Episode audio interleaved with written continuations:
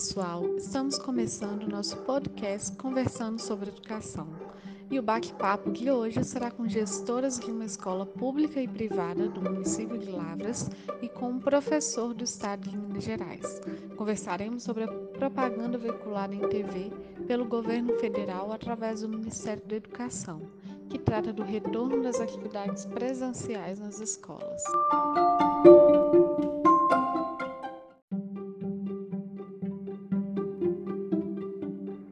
A propaganda diz que, para dar mais segurança a todos os estudantes do país, o Ministério da Educação preparou o Guia de Implementação de Protocolos de Retorno às Atividades Presenciais nas Escolas de Educação Básica e convida aos secretários, diretores, professores, pais e responsáveis para que consultem o guia completo no site do MEC.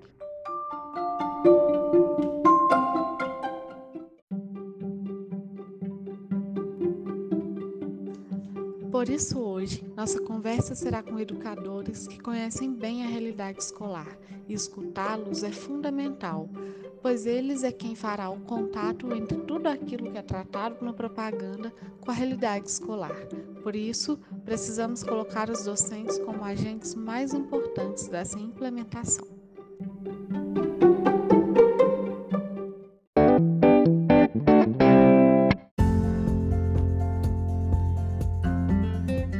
Começaremos nossa conversa com a professora Cláudia, educadora há mais de 25 anos e atua como diretora educacional há 5 anos, na Rede Municipal de Educação. Professora Cláudia, baseado na propaganda veiculada em TV pelo governo federal, estruturalmente, a escola em que você atua está preparada para o retorno às aulas presenciais, com disponibilidade de máscaras, álcool gel, produtos de higiene e possibilidade de manter distanciamento nas salas de aula e em áreas de convivência? As escolas estão sendo estruturadas para esse retorno, é, a princípio remotamente e daqui a um tempo, se Deus quiser, presencial, para que a gente consiga é, receber bem todos os nossos alunos. Está sendo disponibilizados itens de proteção, itens de higienização para que a gente possa respeitar os protocolos de segurança. Né? Eu, como educadora, tenho um grande temor quanto ao retorno presencial, pois é comum, eu com a minha vivência, é, observar que as crianças e adolescentes eles são muito afetivos, né? Eles sentem falta da presença de, do colega, da convivência, da socialização.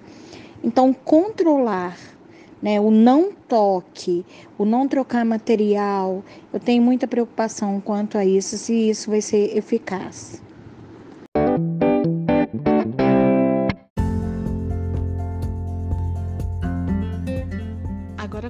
Conversaremos com o educador Pedro Vitor, professor de História e servidor público do Estado de Minas Gerais. Pedro, baseado na propaganda veiculada em TV, afirma-se que há um guia prático para o retorno seguro das aulas presenciais. Na escola em que você atua, você acha possível o retorno das aulas presenciais da forma que está sendo proposta na propaganda? Em algum momento houve participação por parte dos educadores na elaboração de políticas públicas sobre a possibilidade do retorno às aulas presenciais? Eu acredito ser importante, primeiramente, nós levarmos em consideração a realidade de cada escola. Na escola em que eu atuo, é, há sim uma, uma boa organização quanto às orientações sanitárias, é, principalmente nesse período, é, nesse período remoto, onde algumas poucas vezes eu tive oportunidade de me deslocar até a escola, eu percebi uma grande mobilização, uma grande aderência dos servidores que lá estavam né, principalmente os da parte da limpeza da escola, em manter higienizado o, esse ambiente escolar. Mas é, como não é só esse fator a ser observado, é, eu preciso fazer outras colocações aqui. Como, por exemplo, né, um, um fator primordial para tudo isso é nós vermos como está a realidade nessa região em que a gente, em que a gente vive, né? Como está no momento está vermelho devido ao grande aumento de número de casos, né? Diante disso, e o próprio governo já manifestou a respeito disso, para o momento é inviável que essa região aqui do sul de Minas volte é, para o ensino presencial, tendo nós servidores e, e os, os, alunos é, que ficar nas dependências do, regi do regime remoto ainda. Portanto, na minha opinião, é, considero importante nós voltarmos para a sala de aula, ainda que no regime híbrido, quando nós tivermos uma significativa é, quantidade de imunização para os servidores, para os alunos, coisa que no momento nós ainda não temos, ainda não é possível que nós não fomos vacinados, ainda não é possível vacinar os mais jovens. É, então a gente só vai poder pensar nessa possibilidade, ao meu ver, de voltar para a sala de aula quando esses sujeitos que englobam a comunidade escolar forem imunizados. Aí nós podemos pensar no retorno às aulas. Veja bem, nós estamos tendo desde o começo da pandemia diversas reuniões né, pelas ferramentas virtuais a ser discutidas sobre a questão do ensino, né? E a gente vai é, a gente foi aprimorando, melhor dizendo, desde então, com os recursos disponíveis, né?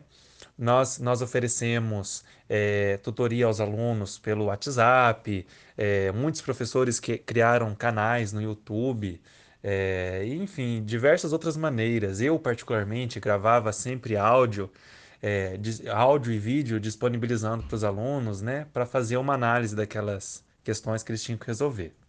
Mas sobre é, uma participação por parte de nós, educadores, nessas elaborações de políticas públicas, pelo menos nós aqui, enquanto servidores aqui na questão regional, nós não participamos. Né? Eu não posso afirmar para você se, é, se os, os, os secretários regionais de ensino, e provavelmente sim os diretores regionais de ensino, tiverem envolvimento.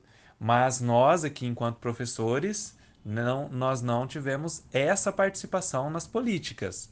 Nós pensamos no que seria melhor em determinada escola, a partir da realidade, como que nós poderíamos trabalhar com esses alunos. De modo que nós assegurássemos é, o quanto pudéssemos a qualidade do ensino, mas com as devidas seguranças mínimas possíveis.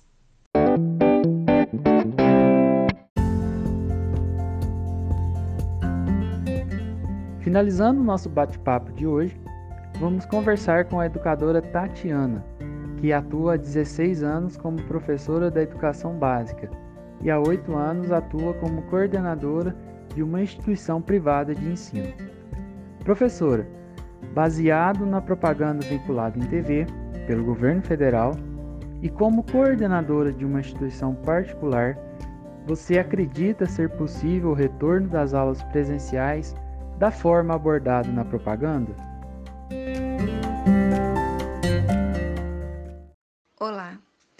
Analisando a propaganda cuidadosamente, percebemos que temos ali um contexto ideal de é, atuação né, dos personagens envolvidos nesse retorno escolar.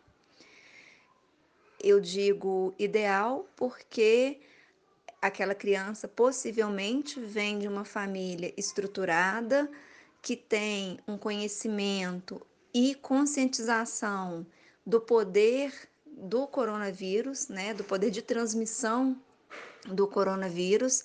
Portanto, a criança já vai sair de casa bem orientada, ela vai se comportar de uma forma ideal dentro do transporte escolar, ela vai chegar à escola e não vai entrar em contato com seus colegas, não vai dividir seu material. A escola, por sua vez, estará totalmente preparada para receber essa criança, tanto é, a parte é, pessoal quanto a infraestrutura escolar.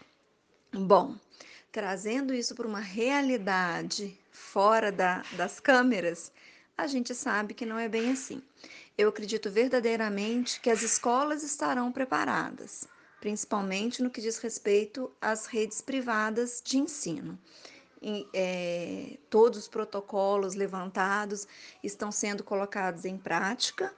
No entanto, a gente tem que considerar que o que vai trazer o coronavírus para dentro da escola não é a infraestrutura, e sim as pessoas que frequentarão esse ambiente. Então, é, é muito complexo dizer se é ideal ou não o retorno neste momento porque o trabalho de conscientização das famílias, dos envolvidos dentro da escola, ele terá que ser extremamente é, reforçado diariamente enquanto durar a pandemia e se esse retorno realmente acontecer. Então, a questão toda, no meu ponto de vista, não é a infraestrutura escolar enquanto protocolos para receber a comunidade escolar de volta, mas sim como as pessoas se comportarão após deixarem a escola, porque aí sim é que entra, né, os vários grupos com os quais essas pessoas estão em contato, além do ambiente escolar.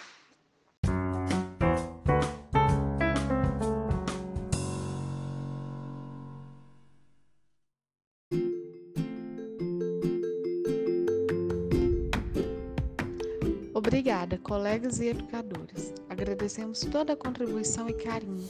São sempre enriquecedoras as nossas conversas. Somos gratos pela parceria. Ficamos por aqui, pessoal, e até o próximo podcast.